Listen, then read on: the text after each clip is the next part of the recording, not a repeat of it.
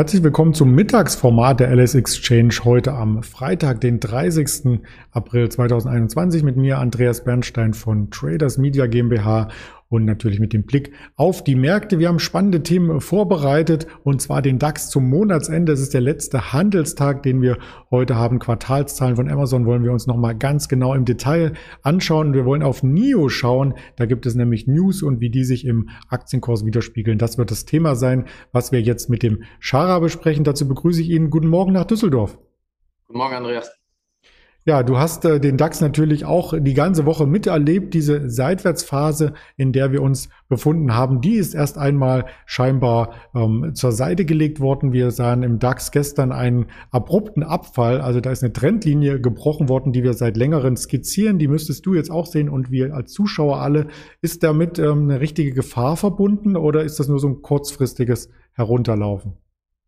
Ja, also ich glaube, dass es, ähm, wie du schon sagtest, eher, eher was Kurzfristiges ist, weil ähm, es fehlen so ein bisschen die Impulse im Markt, um auch wieder nach oben zu gehen.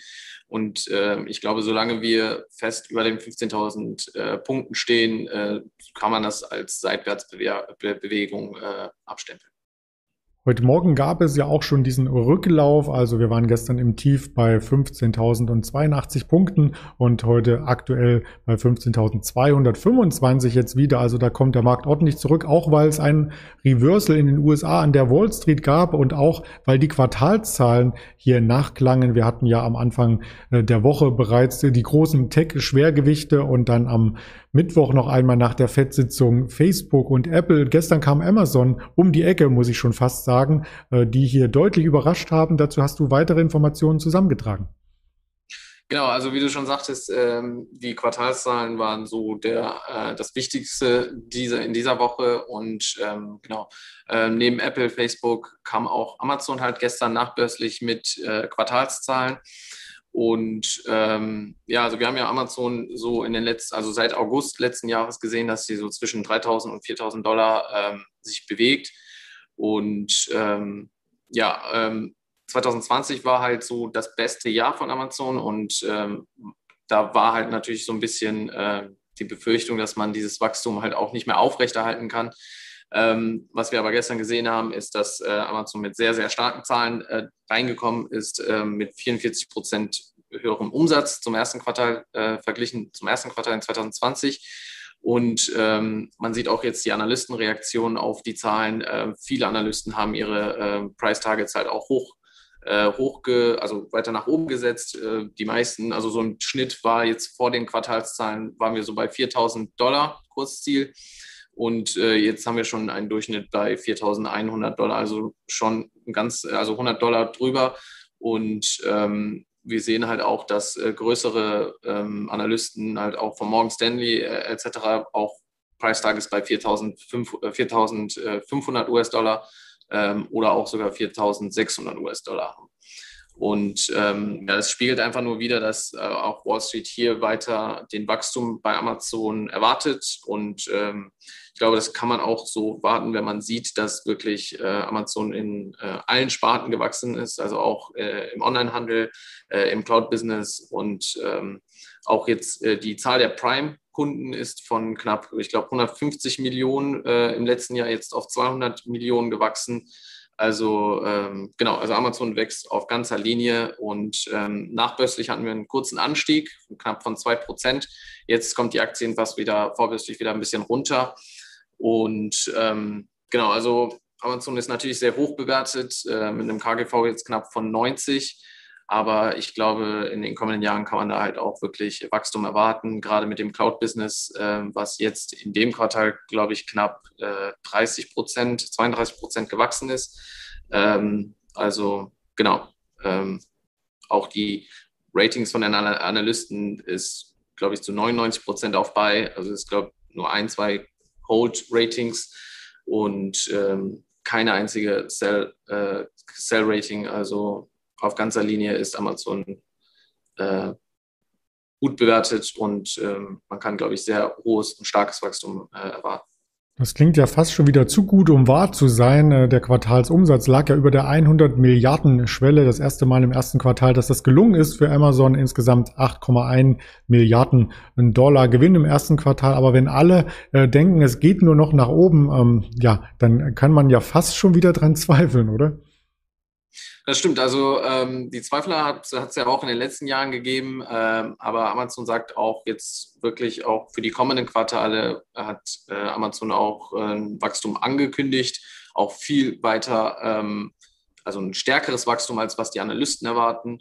Und ähm, ich glaube, Amazon ist sich ziemlich sicher, was das Wachstum angeht. Und klar, es wird immer an den, äh, daran gezweifelt, aber jedes Quartal kommt Amazon wieder mit den Quartalsergebnissen und hm. äh, zeigt Überzeugt. oder beweist sich wieder als, äh, ja, als Qualitätsaktie, sag ich mal. Das klingt gut. Überzeugen müssen uns auch noch andere Unternehmen. Amazon hat das ja schon getan und da schauen wir immer mal wieder, nicht nur äh, vor dem Hintergrund der Tesla-Zahlen Anfang der Woche auf die Elektromobilität. Weitere Daten aus dem E-Mobility-Sektor sind also quasi veröffentlicht worden und äh, dieser schnittige ähm, Flitzer, wenn man es so formuliert, das ist nicht etwa ein futuristisches Maschinchen oder ein äh, Ferrari oder sonstiges, sondern das ist ein NIO. Du kannst uns dazu sicher mehr berichten.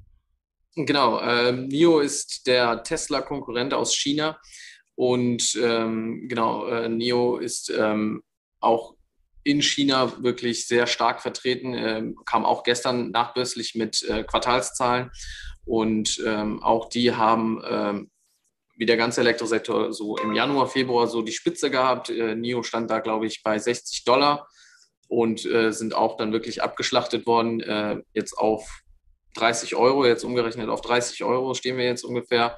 Und ähm, ja, die Quartalswahl, also der Umsatz war sehr, sehr stark. Also wir haben, glaube ich, zum ersten Quartal 2020 verglichen, haben wir da fast das Achtfache an äh, Umsatz äh, generiert bei NIO und ähm, auch ungefähr 20.000 Autos abgesetzt. Und äh, wie du schon in, der Slide, in dem Slide vorher gezeigt hast, äh, hat NIO auch äh, Expansionspläne angekündigt äh, in Europa. Ähm, da waren jetzt Gerüchte darüber, dass in, äh, erstmal in Norwegen auch eine, ähm, die Expansion erstmal anfangen soll äh, und dann quasi quer über Europa hinweg. Und ähm, so haben wir halt wirklich einen großen ähm, Konkurrenten zu Tesla, was natürlich auch so ein bisschen die Innovationskraft der Unternehmen so fördert. Und ähm, was aber so wichtig ist, auch an dieser Stelle zu beachten, ist der Chipmangel. Äh, NIO hat auch angekündigt, dass in den folgenden Quartalen auch ähm, das Wachstum nicht mehr so extrem sein werden kann oder die Verkäufe nicht mehr so extrem sein werden können, weil halt äh, Chipmangel herrscht und ähm, ja, diese Autos leben ja quasi davon, dass äh, äh, quasi das Herz äh, des Autos ist ja jetzt äh, der Chip und ähm, genau. Ähm, nochmals vielleicht zu den Quartalszahlen. Ähm, NIO konnte auch äh, sehr stark die Verluste verringern zum, letzten, zum letzten Jahr und ähm, haben auch einen starken Forecast angegeben, auch wenn die Verkäufe jetzt nicht so extrem wachsen können, wie sie das gerne hätten. Ähm, und ja, wenn man die Kursziele der Analysten dann sieht, ähm, sehen wir auch 60 Dollar mit aktuellem Kurs 30 Dollar, das ist fast eine Verdopplung. Und ähm, ja, da ist, glaube ich, viel Fantasie drin und äh, viel möglich. Wird sich natürlich dann in der Zukunft zeigen, wie sich NIO entwickelt. Wer jetzt hier nur die Modelle Tesla und äh, von NIO äh, vergleicht, der mag vielleicht denken, ja, E-Mobilität, beides Elektroautos, ähm, wo ist da der Unterschied, außer beim Preis und der Optik? Aber da gibt es schon einen Unterschied, einen, einen, brisanten Unterschied, und zwar NIO ähm, möchte anbieten, dass die Batterien ausgewechselt werden. Dazu wird ein Netz in China aufgebaut, also man fährt quasi an die Ladestation. Rechts und links stehen vielleicht ein, zwei Teslas, die geladen werden müssen und man selber macht die Klappe auf, neue Batterie rein, alte raus und fährt weiter. Genau, das hatte NIO auch angekündigt, aber äh, so diese Technologie steckt, glaube ich, auch sehr stark in den Kinderschuhen. Mhm. Ähm, Tesla will auch auf diesen Trend jetzt äh, aufspringen. Ich glaube, diese ganze Industrie ist noch äh, sehr, sehr, sehr, ja, sehr weit am Anfang und äh, ich glaube, da ist noch sehr viel äh, Arbeit zu tun. Und ähm, aber ja, mit NIO und Tesla haben wir, glaube ich, äh, sehr starke ähm, Unternehmen, die auch jetzt auf dem chinesischen Markt mit einer der größten oder der größte Automarkt ist, ähm, versuchen werden, sich auch äh, Preisbattles zu liefern und zu gucken, äh, wer mehr Autos absetzen kann. Also es ist so ein, äh, ja, so ein ähm, Spiel zwischen Technologieweiterentwicklung und äh, Absatzverkauf und Kundengewinne. Das stimmt. Und vielleicht noch einmal als letzte Zahl mit hereingestreut, wenn man die Verkaufszahlen vergleicht von den Autoherstellern, so eine NIO 20.000 verkaufte Modelle. Tesla hatte ja gemeldet 185.000 im ersten Quartal und Volkswagen 2 Millionen. Also da gibt's auch nochmal äh, eine Abstufung, logischerweise. Also da ist noch viel Brisanz, viele Verschiebungen von Marktanteilen können hier geschehen. Also eine sehr, sehr interessante Story. Die werden wir hier auch weiterverfolgen. Und vielleicht ist das auch einer der Aktien, die wir hier heute Abend 19 Uhr mit porträtieren. Da geht es nämlich darum, welche Aktien sind kaufenswert aus einer großen fundamental Daten umfassenden Tabelle wird der Frank Helmes hier was rausfiltern. Da werden wir über einige Gespräche ähm, auch zu NIO vielleicht finden oder zu Amazon. Also registrieren Sie sich gerne über den Link unter dem Video und ansonsten gibt es die anderen Kanäle noch im Nachgang, wer den Termin verpasst oder auch dieses Gespräch noch einmal hören möchte auf Spotify, dieser Apple Podcast, YouTube, Twitter, Instagram, Facebook. Habe ich was vergessen? Nein, ich habe nur vergessen, dir ein schönes Wochenende zu wünschen bisher und das tue ich hiermit und bis bald, Schara. Danke dir auch, Andreas. Und das Ciao. wünsche ich auch allen Zuschauern bis heute Abend. Bleiben Sie gesund, Ihr Andreas Bernstein.